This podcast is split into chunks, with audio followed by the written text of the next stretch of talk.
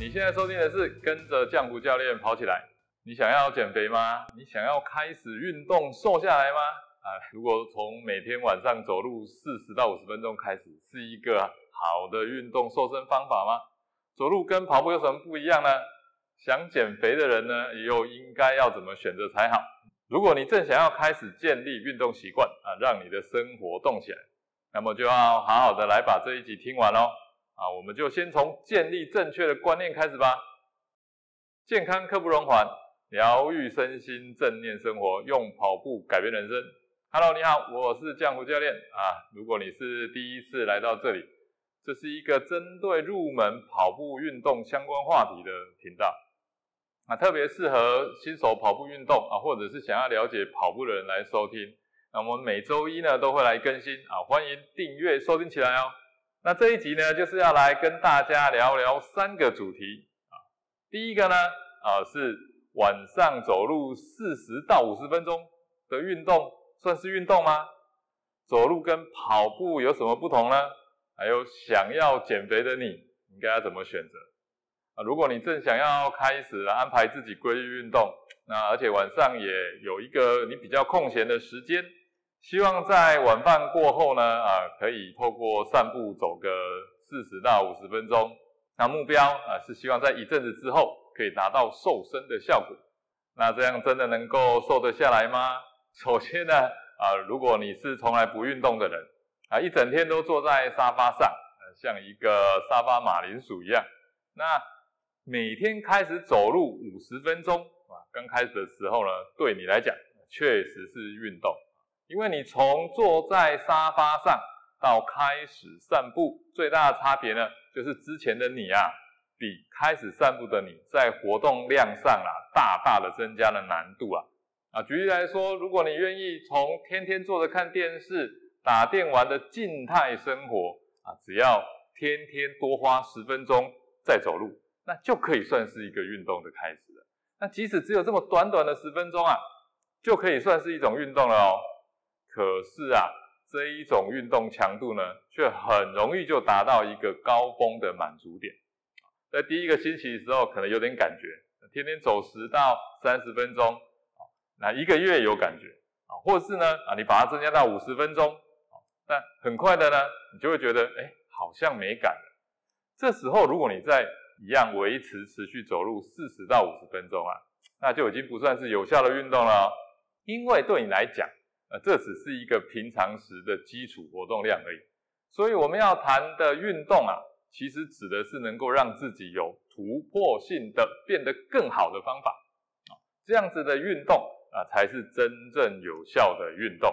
那再来，我们再来谈一下走路跟跑步有什么不一样，主要呢就是强度不一样。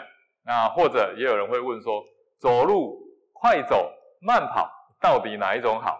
与其说啊要讲哪一个比较好，还不如说这是一个从不运动到开始有效运动的一个渐进式的改变过程。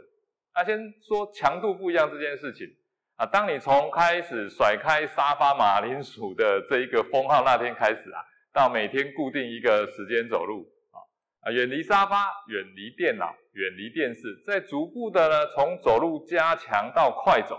啊，然后跑跑走走啊，如果可以的话，啊，再渐渐的用舒服的超慢跑速度跑起来，哎，这就是啊，在一个逐步的加强强度啊。但我们常常又会以为，我只要有在动啊，就可以叫做运动。那其实呢，运动呢，我们又可以把它粗分为消耗型跟合成型。那通常我们只会单纯的想到消除热量啊，也就是减肥。但事实上呢，消耗跟合成本身呢，它是一个交互存在的哦。从消耗上来说，你在走路这样的低强度的运动里面啊，你减除掉的热量，那事实上是非常微乎其微的。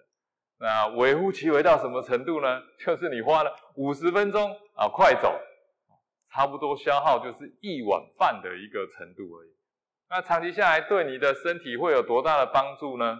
那其实是非常非常的少。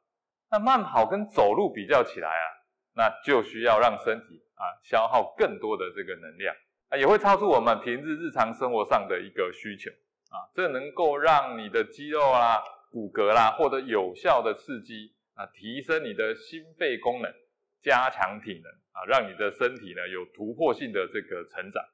所以慢跑相对来说啊，初期呢它提供了身体的合成更多的肌肉，那更多的肌肉呢，它又带来更多的热量代谢，所以自然而然。你就会慢慢的变瘦，那同时体能也变好啊，所以同样花五十分钟跑步，绝对是一个更长远而且更有效的突破性方式。那最后想要减肥的人该如何选择？哦，从前面分析下来，你就会发现这个选择其实已经非常非常的明确了。除了要有正确的这一个啊饮食习惯以外，减少糖类的摄取，那选择一项呢可以合成肌肉为目的的运动。同时还可以增加消耗热量，提升你的体能。那么慢跑绝对是一个最好的选择。然后我自己就是从体重七十八公斤哦，慢慢的这样瘦下来。那最低的时候呢，哦，甚至来到六十四公斤。那目前呢，也都一直维持在六十七公斤左右，大概也有六七年了哈。啊，最后总结一下，首先如果走路对你来讲啊，不是一件困难的事，那么你就应该直接从跑步开始。啊，理由是因为走路不过就是你日常能量的消耗，它不会给你身体带来任何的训练压力。那没有压力，身体就不会进行合成，所以也不会让你变强啊。有逐步的变强，能够抵抗自然的衰退过程啊，能够让你的身体的素质不断的提升。变强之后的身体啊，基础代谢啊也跟着提升了。自然而然啊，你就会减除你想要减除的脂肪啦。好，这期节目就到这边，下期我将跟你分享真的假的跑步迷思大拆解系列的第三讲，跑步究竟伤不伤膝盖？如果你喜欢我们的节目，欢迎分享给亲朋好友。如果你喜欢这集节目的分享，欢迎到 Apple Podcast 给我五星评价，并留言给我鼓励。我们下集节目见。